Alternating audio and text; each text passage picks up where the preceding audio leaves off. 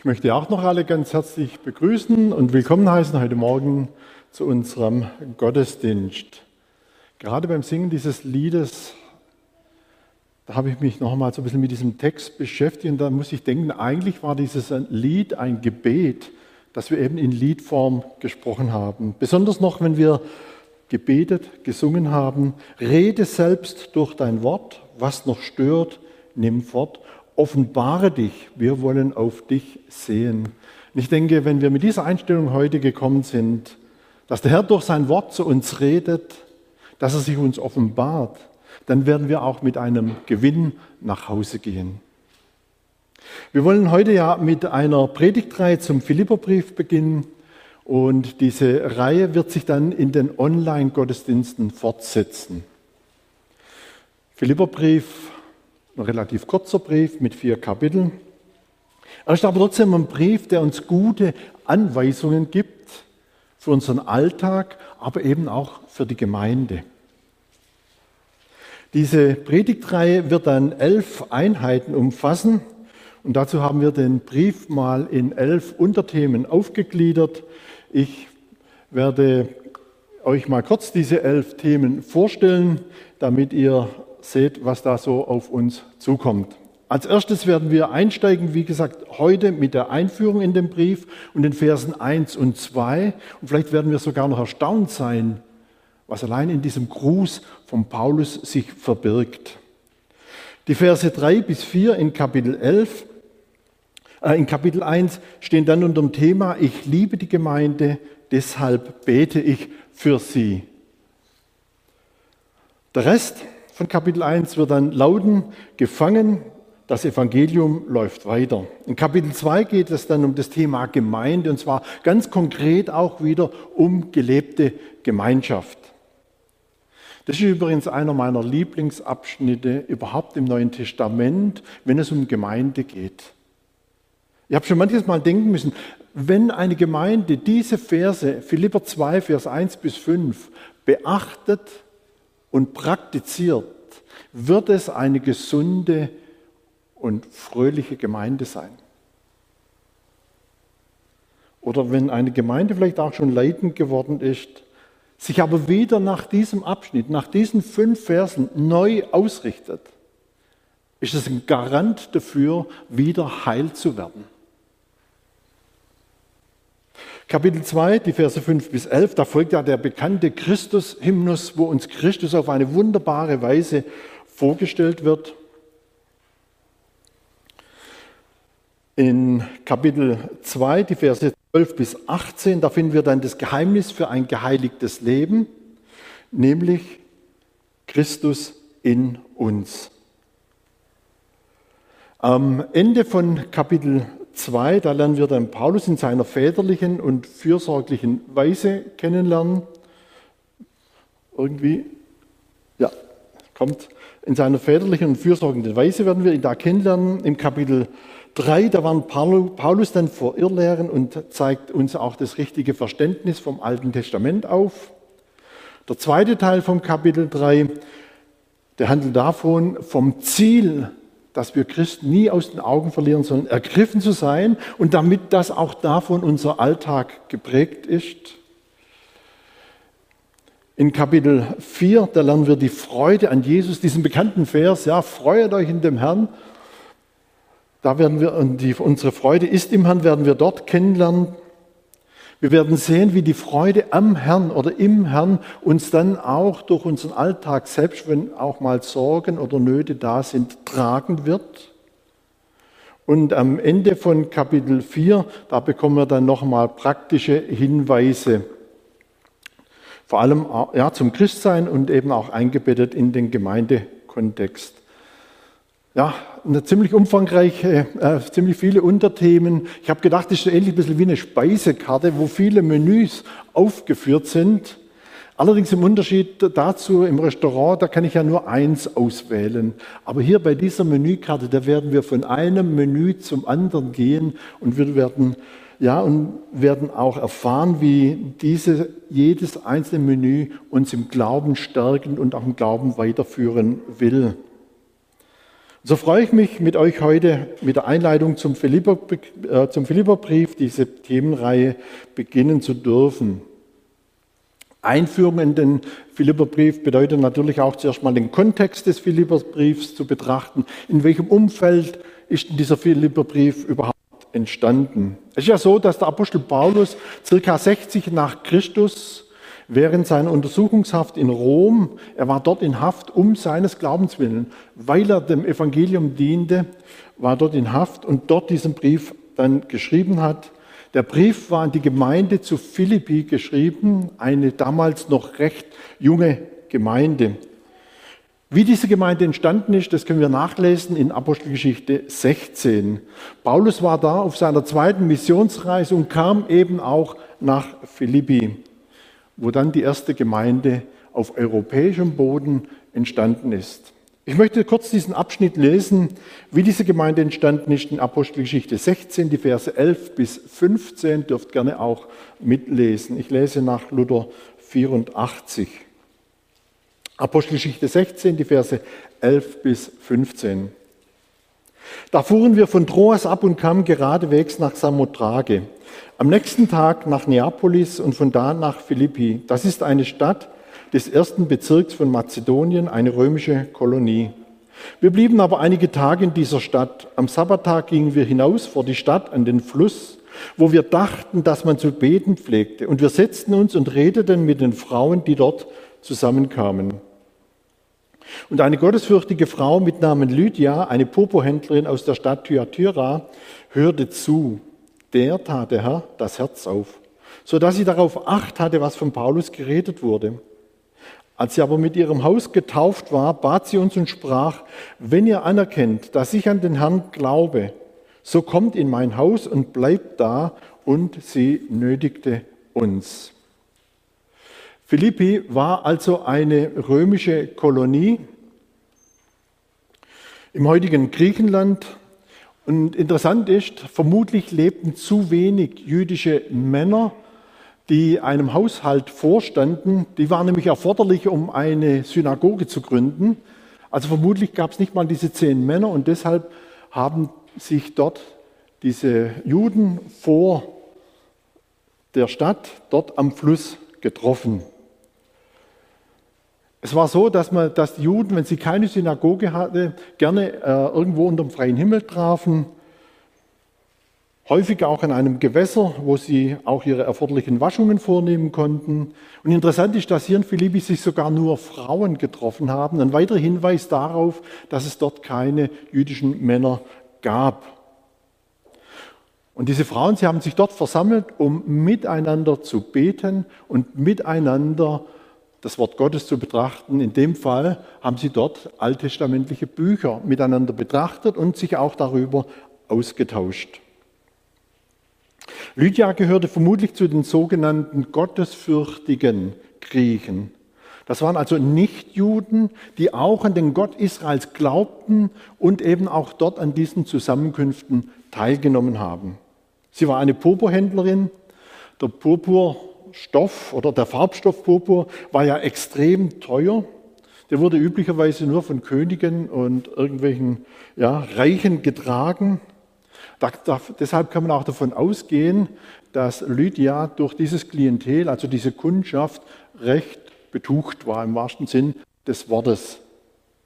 Und so war sie wohlhabend, auch ihr Haus wohl groß genug, um Paulus und sein Team dort zu beherbergen und mit aufzunehmen und auch dann für die neu entstandene Gemeinde zu öffnen. Wenn Lukas schreibt, und eine gottesfürchtige Frau mit Namen Lydia, eine Purpurhändlerin aus der Stadt Thyatira, hörte zu, der tat der Herr das Herz auf. Dann zeigt uns jetzt etwas Wichtiges, nämlich nicht, dass Paulus die Lydia überzeugt hat, dass sie gläubig wurde, sondern es war Jesus Christus selbst, der ihr das Herz aufgetan hat, der sich ihr geoffenbart hat. Und ich glaube, das ist auch für uns wichtig, wenn wir heute unterwegs sind, Evangelium weitergeben, dass wir uns immer wieder bewusst machen, Überzeugung kann nur der Geist Gottes schenken. Glaube kann nur Gott schenken. Aber der Herr bietet jedem sein Heil an der wie eine Lydia der frohen Botschaft zuhört. Wer hört, zu dem kann Gott reden und Glauben schenken. Lydia hat ihren Glauben mit ihrem Haus zusammen gleich auch bezeugt, nämlich dadurch, dass sie sich taufen ließen. Ja, und so begann das Christentum in Europa mit einer Frau. In ihrem Haus entstand dann auch gleich die erste Gemeinde auf europäischem Boden. In Apostelgeschichte 16, da wird uns dann weiter berichtet, wie Paulus in Philippi eine Magd von ihrem Wahrsagergeist befreite. Das hat dazu geführt, dass die Herren von dieser Magd den Paulus verklagt haben und Paulus dann ins Gefängnis geworfen wurde. Vielleicht da ein kurzer Einschub. Also mir hat sich da die Frage, so im ersten Moment die Frage gestellt, Paulus, ein Mann, der in völliger Hingabe an Jesus Christus lebt, der Menschen zu Jesus geführt hat, der Gemeinden gegründet hat, warum ließ es der Herr zu, dass er jetzt im Gefängnis landet? Hat auch ein Paulus nicht verdient, oder? Die Lösung ist, der Herr wollte Paulus selbst noch im Gefängnis gebrauchen, um das Evangelium weiterzugeben, um Menschen zu retten. Das sehen wir, durch ein Erdbeben hat Gott dann eingegriffen, die Gefängnismauern wurden gesprengt, die Türen wurden gesprengt, sodass Paulus und Silas frei waren. Und dieses Wunder hat dann den Leiter des Gefängnisses und seine Familie sogleich auch zu Jesus Christus finden lassen. Sie haben Gott erkannt und Jesus Christus erkannt, sich ihm zugewendet und sich auch taufen lassen.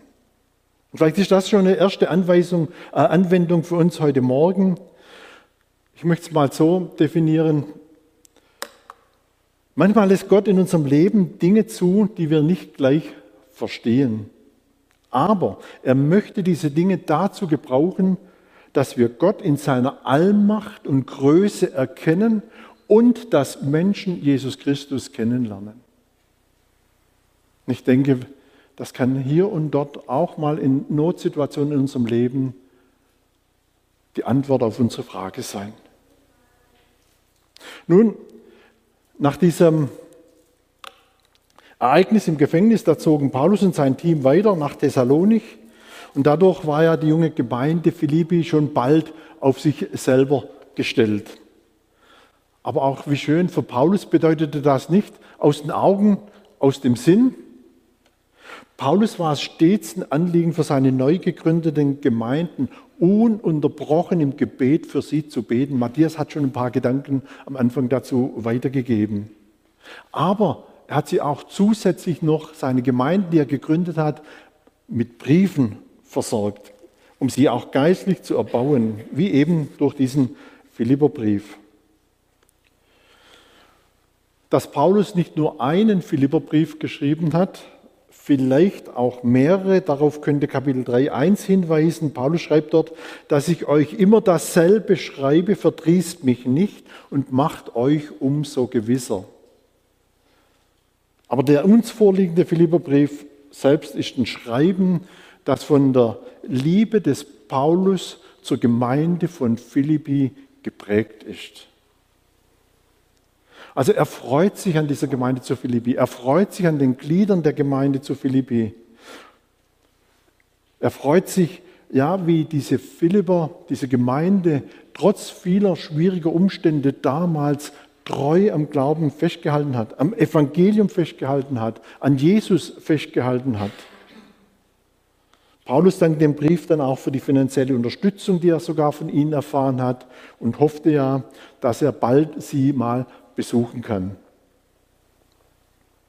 Wenn man diesen Brief der Liebe und Freude liest, da habe ich so manches Mal schon denken müssen, da könnte man denken, Paulus, da saß da an so einem schönen Sommertag wie heute, irgendwo in einer Gartenlaube, wunderbare Natur, Blumen um ihn herum, gute Stimmung und da entstand dann dieser Brief der Freude und der Brief der Liebe. Aber so war es nicht. Diesen Brief schrieb der Paulus in seiner Gefangenschaft in Rom. Auch da die Frage, Wie kann in einer Gefangenschaft ein Brief entstehen, der von Freude und von Liebe geprägt ist?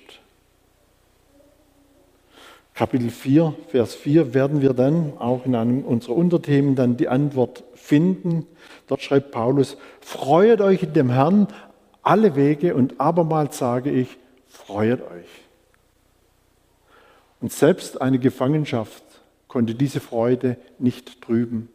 Ich muss manches Mal denken, wenn man wieder von verfolgten Christen hört oder von verfolgten Christen etwas liest, da muss ich manchmal staunen, wie sie trotz aller dieser Benachteiligungen, trotz allem Leid, trotz allem, was sie dort erleben müssen, immer noch ihre Freude am Herrn zum Ausdruck bringen. Aber es ist dieselbe Freude, die auch Paulus dort erfüllt hat. Kennen wir diese Freude auch? Die Freude am Herrn, die Freude an Jesus? Oder jagen wir in unserem Leben noch einer Freude nach, die oft so schnell vergeht? Wenn unsere Freude nicht im Herrn gegründet ist, dann müssen wir damit rechnen, dass sie schnell verfliegt. Vielleicht wie jetzt der schöne Urlaub im Süden, in der Sonne, aber diese Freude, sie war nach zwei Wochen vorbei. Was übrig geblieben ist, sind vielleicht noch ein paar Erinnerungsfotos. Die Freude vielleicht am neuen Auto und schon fährt man die erste Dalle rein. Statt Freude ist dann nur, macht sich nur noch Ärger und Selbstvorwürfe breit. Wieso hast du nicht besser aufgepasst? Die Freude verflogen. Oder, oder. Ich glaube, da könnte jeder von euch selber von Erfahrungen berichten, wie eine Freude vielleicht mal so schnell sich in nichts aufgelöst hat. Wie anders die Freude, die Paulus erfüllte, sie war eben nicht abhängig vom Wetter. Sie war nicht abhängig von dem, was Paulus hatte oder eben auch nicht hatte. Seine Freude trug ihn auch durch schwere Zeiten. Es war keine Freude am Vergänglichen, es war die Freude nämlich am ewigen, heiligen, unveränderlichen und unvergänglichen. Oder eben kurz gesagt, die Freude am Herrn. Lass uns mal kurz nachdenken. Erleben wir vielleicht momentan Enttäuschungen, haben eine, eine Enttäuschung erlebt? Ich glaube, dann ist es gut, wenn wir uns wieder neu auf die Freude am Herrn besinnen. Eine Freude, die uns auch durch Dürrezeiten trägt. Auch durch Dürrezeiten, wenn sie mal länger dauern. Der amerikanische Präsident Lincoln, der hat einmal gesagt über einen Mann, mit dem er sich da unterhalten hatte, ich mag sein Gesicht nicht. Hat er so im Anschluss dann zu jemand anders gesagt. Der hat ihm dann geantwortet, der arme Mann kann doch aber nichts für sein Gesicht. Doch, entgegnete der amerikanische Präsident, jeder ist für sein Gesicht verantwortlich, sobald er die 40 überschritten hat. Interessanter Gedanke. Was wollte er damit sagen? Er wollte sagen, eben ständig schlecht gelaunt zu sein, sich ständig Sorgen zu machen, ständig mit allem unzufrieden sein, das wird unser Gesicht prägen. Aber genauso wird uns die Freude wird die Freude am Herrn unser Gesicht prägen.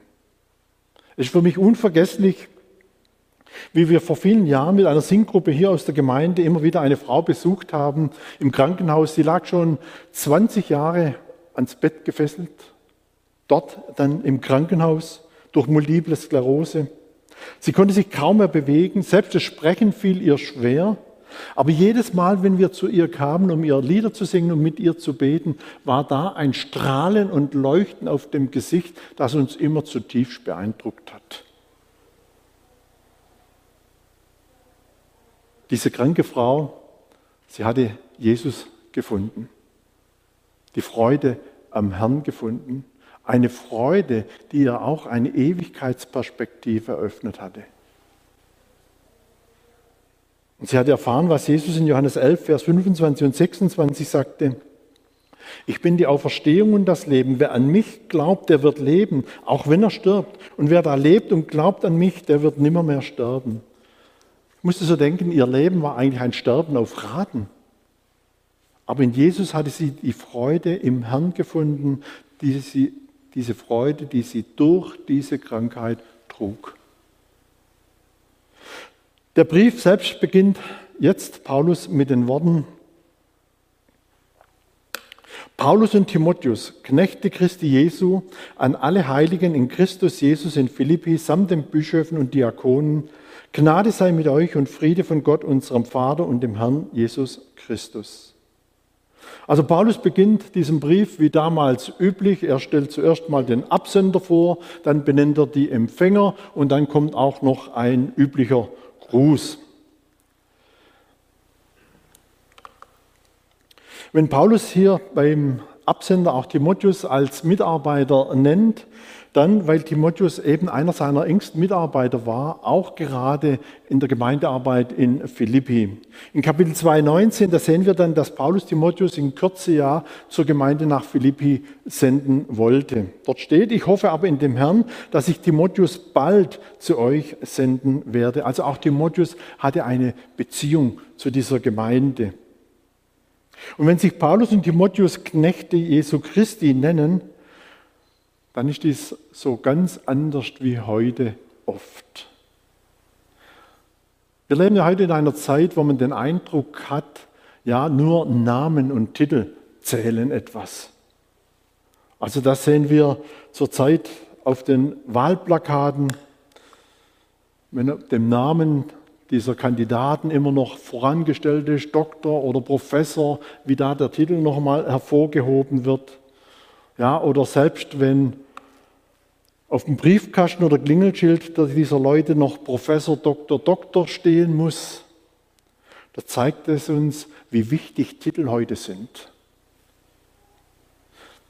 Ich musste mich da an einen Krankenhausaufenthalt erinnern, als mal der Chefarzt persönlich zur Visite kam. Und es war für mich unvergesslich, wie er da hereinkam mit seinen Assistenzärzten und wie diese Assistenzärzte eben vor diesem weißen Kittel und vor diesem Titel dieses Mannes kuschen mussten.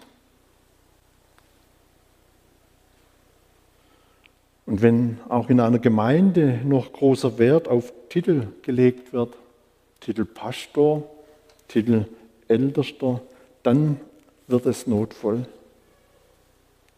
Wie viel anders hat sich der Apostel Paulus der Gemeinde vorgestellt? Der große Theologe, der Apostel, als Knecht Jesu Christi.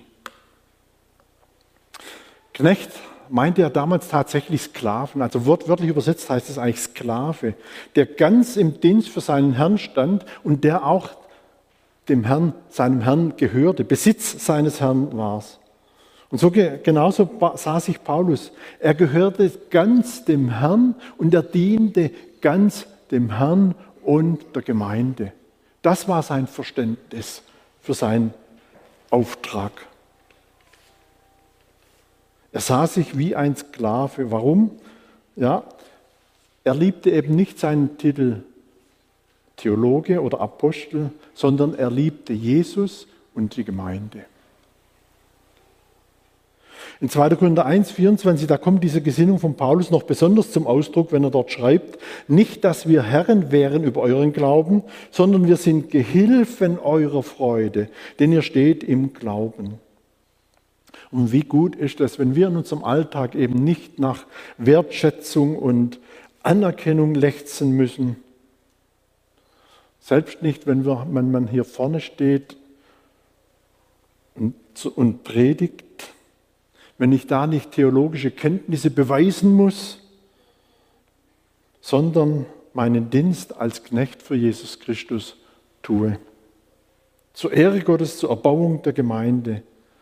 Nun könnte man die Frage stellen, ja, wie wirkt sich denn diese Knechtsgesinnung auf eine Predigt aus? Ich habe mich schon manches Mal gefragt, was zeichnet eigentlich eine gute Predigt aus? Ist das eine gute Predigt, wenn sie klar strukturiert, theologisch feingeschliffen, rhetorisch gut aufbereitet wurde? Dann, wenn nach dem Gottesdienst die Leute kommen und sich für diese wunderbare Predigt bedanken, aber dem Heimweg schon wieder vergessen haben, was gesagt wurde? Oder ist das eine gute Predigt? Ein einfacher Knecht Jesu, der vorne steht, Eine Predigt, die vielleicht etwas holprig war, wo am Ende vom Gottesdienst vielleicht nicht so viele kommen und sich dafür bedanken, wo keine Lobeshymnen erschallen. Aber das Hörde im Alltag der Gemeinde Anwendung findet. Wie wirkt sich weiter die Knechtsgesinnung auf, aus, auch in, gerade in der Gemeinde, vielleicht auch gerade im Gebet?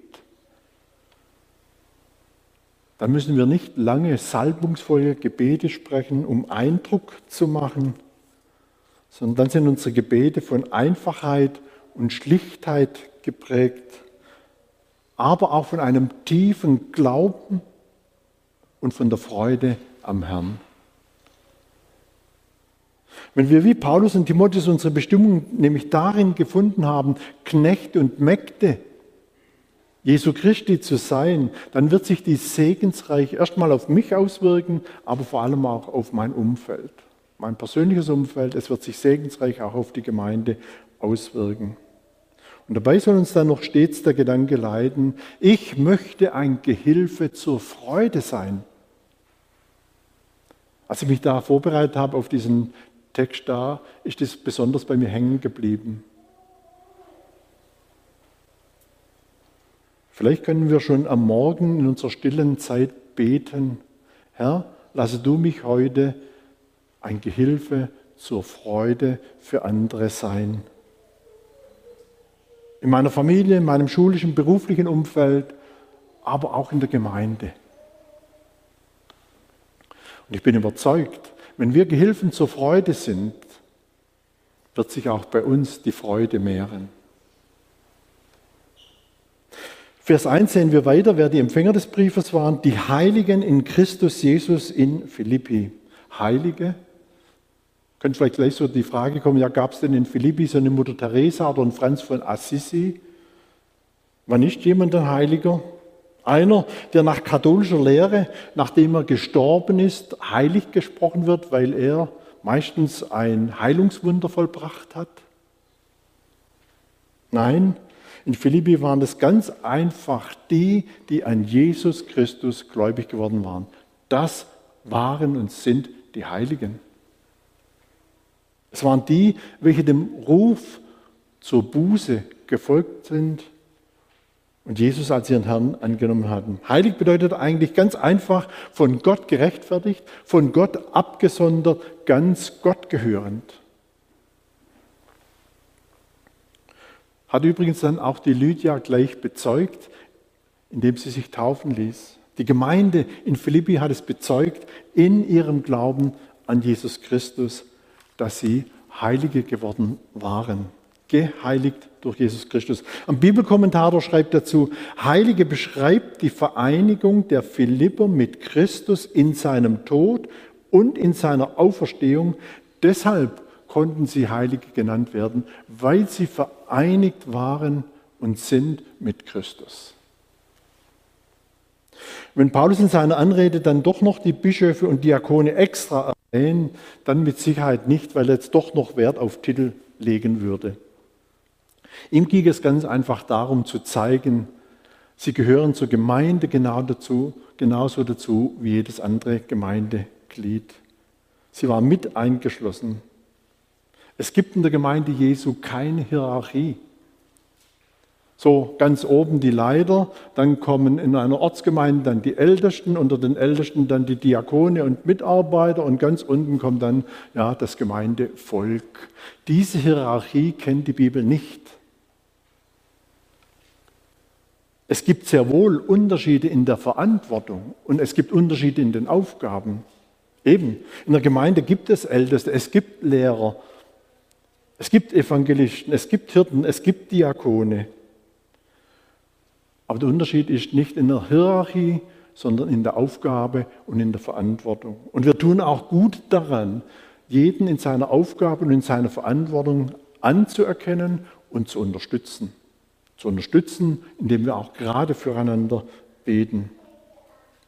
Und diesen allen, also den Gemeindegliedern und Verantwortlichen in Philippi, schreibt nun Paulus, Gnade sei mit euch und Friede von Gott, unserem Vater und dem Herrn Jesus Christus. Es war ja so ein Standardgruß vom Apostel Paulus, den liest man fast in jedem Brief Ja, er beginnt fast jeden Brief wörtlich gleich. Wir kennen ja auch Standardgrüße, gell? zum Beispiel E-Mails. Wir schreiben der Gruß in der Regel am Ende noch. Ja, freundliche Grüße, Herbert Meyer. Und in WhatsApp wird dann in der Regel noch so ein Smiley dran gehängt. Ja, das sind unsere Standardgrüße. Oder wenn man sich begegnet, so ein Standardgruß heute, hallo, wie geht's? Aber wisst ihr, der Standardgruß von Paulus war nicht nur eine Floskel. Wenn Paulus der Gemeinde Gnade und Friede von Gott wünscht, dann kam es bei ihm von Herzen. Sehen wir in Kapitel 1, Vers 7, wo er schreibt, weil ich euch in meinem Herzen habe. Da ist auch diese Frage, Matthias hat es einleitend auch schon angedeutet, tragen wir die Gemeinde auch in unserem Herzen? Lieben wir die Gemeinde, wie Paulus die Gemeinde zu Philippi geliebt hat? Oder ist die Gemeinde bei uns nur noch eine Einrichtung, die wir kritisch beobachten? Oder wo wir vielleicht sogar nur noch als Konsument dabei sind? Paulus wusste, Heilige leben aus der Gnade und dem Frieden von Gott. Paulus hat der Gemeinde diesen Gruß im Bewusstsein geschrieben, sie sind eben ständig, ja, auf diese ständige Gnade Gottes und auf seinen Frieden angewiesen. Machen wir uns bewusst, selbst eine vollkommene Gemeinde würde, wenn Gott nicht uns ständig seine Gnade und seinen Frieden geben würde, bald wieder eine, eine Zusammenkunft von Leuten sein, ja, ein unerträglicher Haufen, möchte ich sagen. Aber eben die Gnade und der Friede von Gott, die können eine Gemeinde genau darin bewahren, dass nicht Rechthaberei, Besserwisserei, Neid, Streit und falsche Erwartungen dort Raum finden. Gnade und Friede von Gott möchten uns übrigens auch von diesen heillosen Diskussionen über Corona bewahren. Wir haben andere Themen, über die wir uns sehr trefflich austauschen können. Über die Freude am Herrn, über Gnade und Friede von Gott. Wenn Gnade und Friede eine Gemeinde da sind, dann wird auch, wenn mal etwas Sand im Getriebe ist, wieder heil. Das wieder, kann sie auch da wieder heil werden. Wenn man mal in Frage gestellt wird oder zu Unrecht kritisiert wird, dann kann ich, wenn ich Gnade von Gott habe und den Frieden von Gott habe, dann kann ich reagieren wie ein Saul, der, wie er damals reagiert hat, als er zum König berufen wurde. Da gab es Leute, die haben ihm dieses Königtum nicht gegönnt. Und da lesen wir in 1 Samuel 10, Vers 27, aber einige ruchlose Leute sprachen, was soll der uns helfen? Und sie verachteten ihn und brachten ihm kein Geschenk. Jetzt kommt es von Paulus, aber er tat, als hörte er es nicht. Das war Gnade. Das kann auch in der Gemeinde, ja, möchte diese Gnade da sein, wenn auch mal so etwas da ist, drüber wegzuhören. Jemand sagte mal, Friede ist nicht ein heiliges Gefühl, das in einer Gemeinde über uns kommt. Es ist der Zustand eines tief in Gott verwurzelten Herzens. Ein Künstler, der hat mal einen Wasserfall gemalt eine junge Buche stand da an diesem Rand vom Wasserfall, hat ihre Zweige über diesen Wasserfall hineingestreckt und in der Gabelung eines von diesen Zweige, da war ein Nest und da saß ein Rotkehlchen drin, ja, umgeben von dieser Gischt dieses, dieses Wasserfalls, saß ein Rotkehlchen in aller Ruhe drin und hat seine Eier ausgebrütet. Ein wunderbares Bild für Friede. Ein Bild für Friede, trotz tosender Zeit, in der wir heute leben.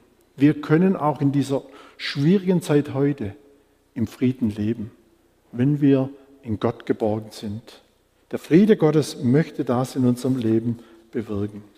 Und Gnade und Friede von Gott wollen des Weiteren auch Dankbarkeit und ein hingegebenes Leben an Jesus bewirken, bei jedem, der sich zur Gemeinde zählt. Gnade und Friede von Gott lässt uns auch in der Gemeinde in Freude und Leid zusammenhalten und zu einer betenden Gemeinde werden. Gnade und Friede von Gott lässt uns zu einer dienenden Gemeinde werden.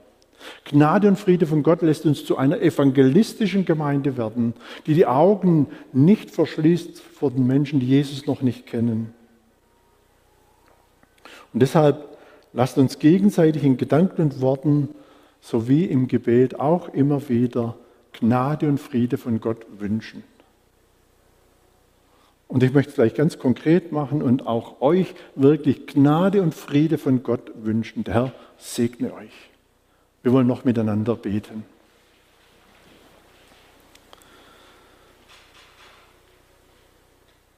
Vater im Himmel, danke von ganzem Herzen für dein Wort, das du uns gegeben hast. Gerade auch durch diesen Brief vom Apostel Paulus an die Gemeinde zu Philippi. Danke, Herr, dass wir durch diesen Brief, wenn wir ihn betrachten, reichlich gesegnet sein werden. Danke, Herr, dass du uns in diesem Brief so wunderbare Tatsachen vor Augen führst, wie auch heute, Herr, dass du ein Gott der Gnade und Gott des Friedens bist, der uns durch seine Gnade und seinen Frieden errettet hat, der uns durch seine Gnade und Frieden aber auch als Gemeinde bewahren und erhalten will. Danke, Vater, dass wir uns auch in unserem Alltag dir und deiner Gnade anbefehlen dürfen. Jeden Einzelnen, der heute dabei war, jeder Einzelne, der vielleicht auch online daran teilgenommen hat, der zuhört, Herr, bewahre du ihn in dir, schenke du jedem Einzelnen Gnade und Friede auf seinem Lebensweg. Danke, Jesus, dass uns durch dich Gnade und Frieden zuteil wurde, weil du dein Leben am Kreuz für uns gelassen hast, weil du uns Schuld und Sünde vergeben hast, weil wir mit dir in deinem Tod und in deiner Auferstehung eins sein dürfen. Wir beten dich an und befehlen uns dir an. Bewahre uns Gott, denn wir trauen auf dich. Amen. Wer noch Fragen hat zum heute Gesagten oder sonst einen Austausch sucht, kann gerne nach dem Gottesdienst noch auf mich zukommen. Auch online besteht ja die Möglichkeit über die Homepage, da sind Ansprechpartner drauf, ja, den Kontakt mit mir zu suchen. Ich nehme mir da gerne die Zeit dazu.